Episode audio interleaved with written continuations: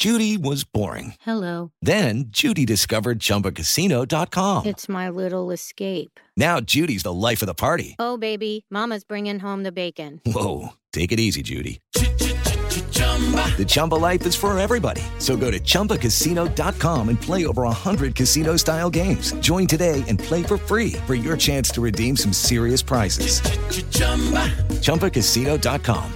No purchase necessary. Void where prohibited by law. 18 plus terms and conditions apply. See website for details. Así sucede con Carlos Martín Huerta Macías. En este podcast recibirás la información más relevante. Un servicio de Asir Noticias. Señor don Alejandro Cañedo, qué gusto, ¿cómo estás? Muy bien, muy contento, Carlos Martín. Sabes que la parte que más me gusta de la semana es venir aquí contigo a platicar. Y ayer que estaba caminando por las 16 de septiembre, casi enfrente del mural, me encontré unas personas que dicen, yo te oigo con Carlos Martín. Y eso es como vitamina para el alma, te, emocionas, te da gusto. Me ha pasado estar en un estadio, en un cine, y por mi voz me dicen, ¿quién eres? Luis Gerardo Inman. No, no, dile, Así no, me han dicho. no, dile, yo hablo bien, Mariano, español y sí todo. fui a la No me- escuela. el día que me dijeran eres Lilia sí me preocuparía porque diría, ay, no, pero no, ella es la voz más inteligente de la radio, mi querida Lilia. Pero sí, este, me- siempre es un gusto. Y ahora, Viernes Santo, acabo de estar en el Zócalo, ya viene la procesión.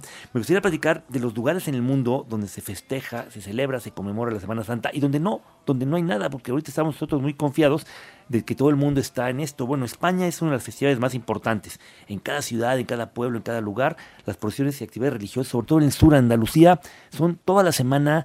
eh, participar en una cofradía es una cosa muy importante, es un logro y también algo muy curioso. En Guatemala, estuve con el embajador de Guatemala en México y me decía, esta semana, ¿no? me decía el señor Chicos que si tú quieres participar en una de las procesiones tienes que pagar y el dinero no es para ellos mismos, sino que es como si pagas tu derecho de apartado por cargar 50 metros, 200, 300 metros, ser parte de eso. Y el dinero se ocupa para fondas de beneficencia. Entonces, no cualquiera puede entrar. También te revisan cuál es tu estado de salud, cuál es tu estado moral, cómo te portas. Y eso hace que México sea también algo muy de las importantes. Aquí en Puebla tenemos una gran celebración. Otras en Italia. ¿Y en Italia por qué? Bueno, está Roma. Y Roma pues, es el lugar donde celebra la, con el Papa muchas actividades, pero también en los pueblitos italianos hay procesiones, hay eventos, porque es muy profundo. Y de ahí nos vamos del otro lado del mundo. Cuando Carlos V, Carlos III eran los reyes de España, recuerden que España se junta porque eran varios reinos. La zona se llamaba Hispania porque era el nombre que los romanos le dieron cuando invadieron toda Europa. Y después eran varios reinos, el, el reino de Aragón, el reino de Castilla. En 1492 se unifican y se le queda con nombre de España. Y luego fue Carlos V, que era quinto de Alemania y primero de España, o lo Carlos III, que por cierto una de sus culturas más famosas está en la Ciudad de México, el caballito. Y ellos celebran, eh, con ese nombre de España, empiezan a celebrar mucho. Y decían que en sus territorios jamás se ponía el sol, porque no solo en la península ibérica, estaba América y estaba también Filipinas, que es el otro lugar que quiero comentar, que celebra mucho la Semana Santa. Filipinas fue nombre del rey Felipe, y ahí sí la celebración es muy importante, es conocido sobre todo con procesiones y recre- recreaciones de la pasión de Cristo. Y si ustedes van a ver mañana en los periódicos, en las imágenes, muchas personas que caminan y se golpean y sacan sangre, esos son los lugares donde más eh, dolor hay cuando una persona celebra las procesiones de Viernes Santo. Brasil también, sobre todo en las ciudades como Ouro Preto, Recife y Salvador, y son ejemplos de lo que hay, pero también donde no se celebra mucho. Y donde no hay nada, bueno, los países sobre todo budistas, hinduistas o musulmanes. Llega a haber pequeñas comunidades católicas que sí lo celebran, pero por ejemplo en Estados Unidos no es una celebración tan grande. Ahí domina el tema protestante y sí es una conmemoración, pero no una celebración con procesión como lo que hacen.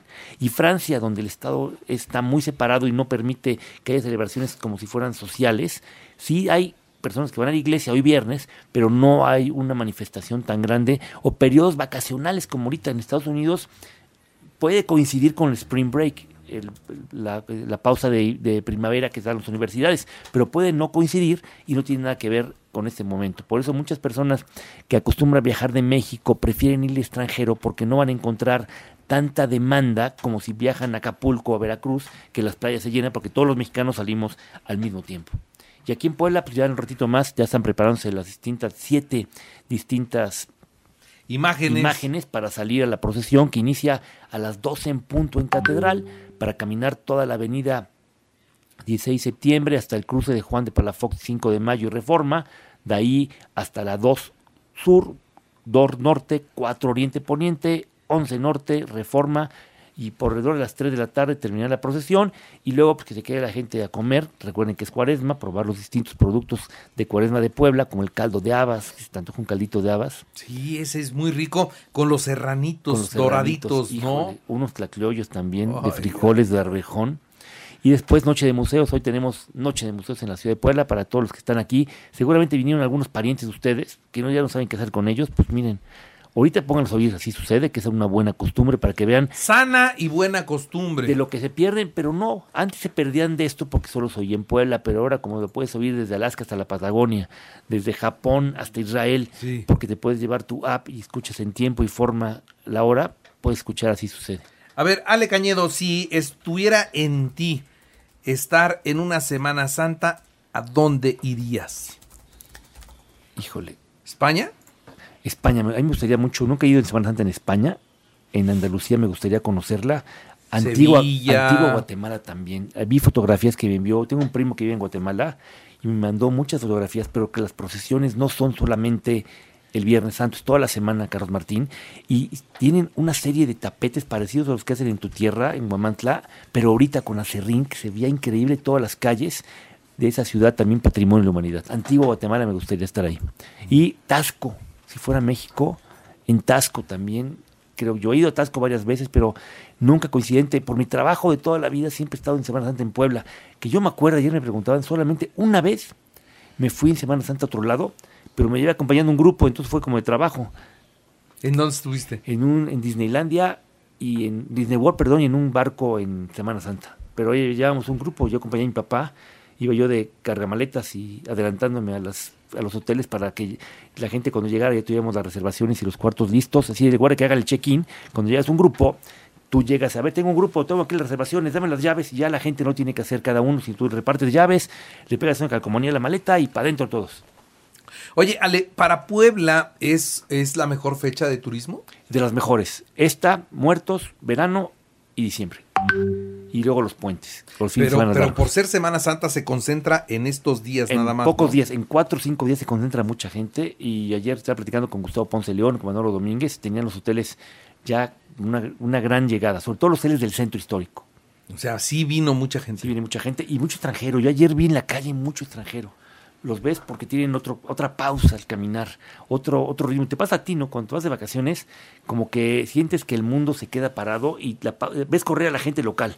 Y tú vas con una parsimonía y una tranquilidad que disfrutas la vida. Muy bien. Para la procesión del Viernes Santo, todo listo. Todo listo, ahí está el equipo, ya estaba en Catedral, el equipo encabezado por Carlos Castro de Lopaep, Carlos Martínez, de Turismo Carlos Huerta, ahí también puesto. Puros Carlos, ¿no? Puros Carlos, de veras, la triple alianza de los Carlos. Bueno, entonces, listos para salir con la Virgen de la Soledad, con el Jesús Nazareno de San José, con la Virgen de los Dolores de Nuestra Señora del Carmen, del Templo del Carmen, con el Señor de las Maravillas que sale de, de Santa Mónica, con el Jesús de las Tres Caídas que sale de Analco, con el Niño Doctor que ya llegó de llegó. Tepeaca y Es- llega a la iglesia de la compañía. que ya se quedó, pa- ya llegó para quedarse, ¿eh? Fue invitado en 2019. Bueno, para quedarse en la procesión, Sí, no, para no, no, no, no, procesión, no, perdón, perdón. No, ahorita No. en Tepeaca se han de No, no. caído de la cama. Perdón, amigo de Tepeaca, va a regresar. Ustedes nada más vienen de visita, bien de turista, pero ya se quedó para siempre todas las procesiones, lo quise decir. Y eh, se quedó para siempre en la procesión del Viernes Hoy Santo, mismo en la tarde va a estar allá en el santuario, que es un santuario bonito, y va a llegar para allá. Llega, llega de regreso, que es un santuario donde nunca, nunca faltan juguetes. Y aparte, después de que empezaron las procesiones, eso lo comentaba don Víctor Sánchez Espinosa hace poco, dice ya, ya el lugar de los más visitados del país.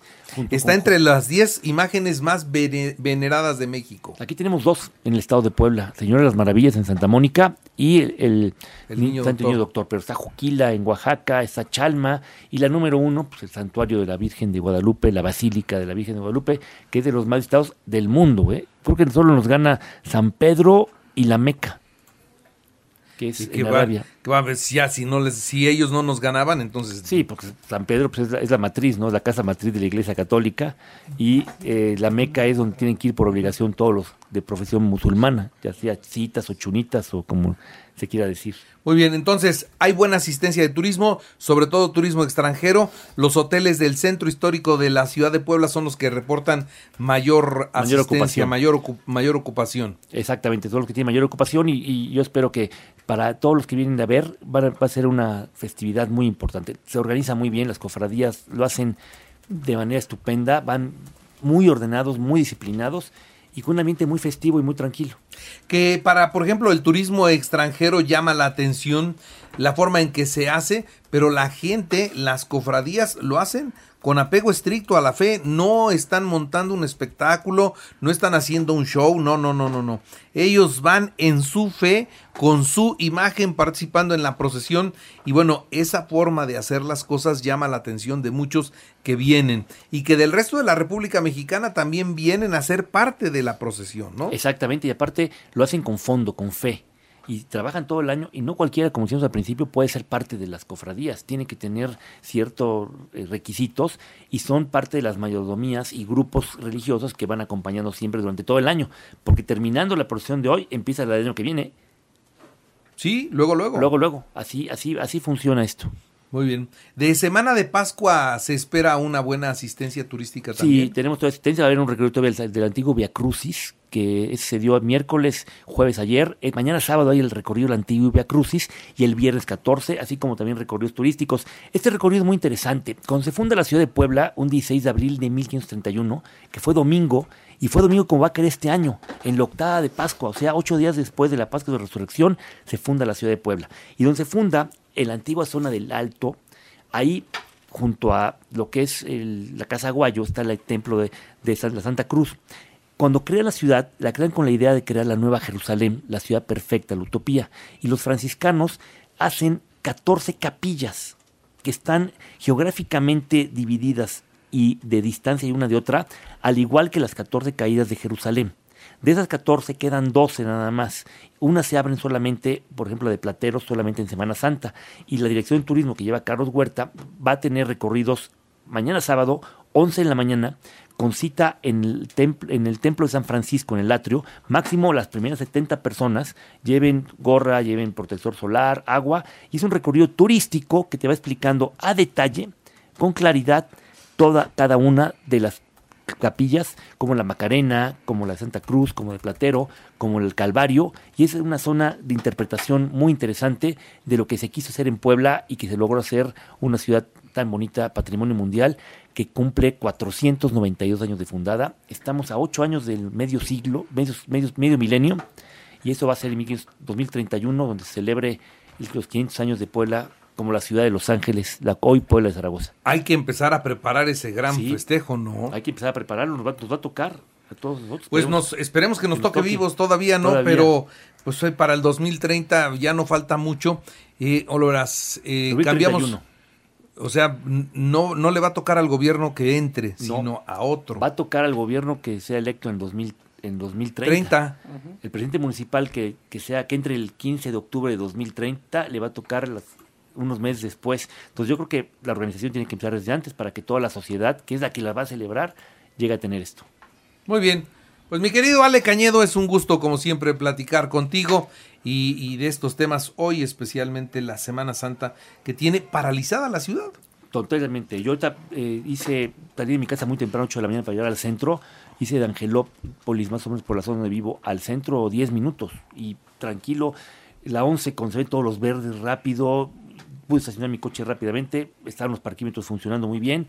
Llegué, estuve allá tantito y vine ahora sí. Primero y fui para allá, pero luego vine a, la- a lo más bonito del día, que es venir así sucede.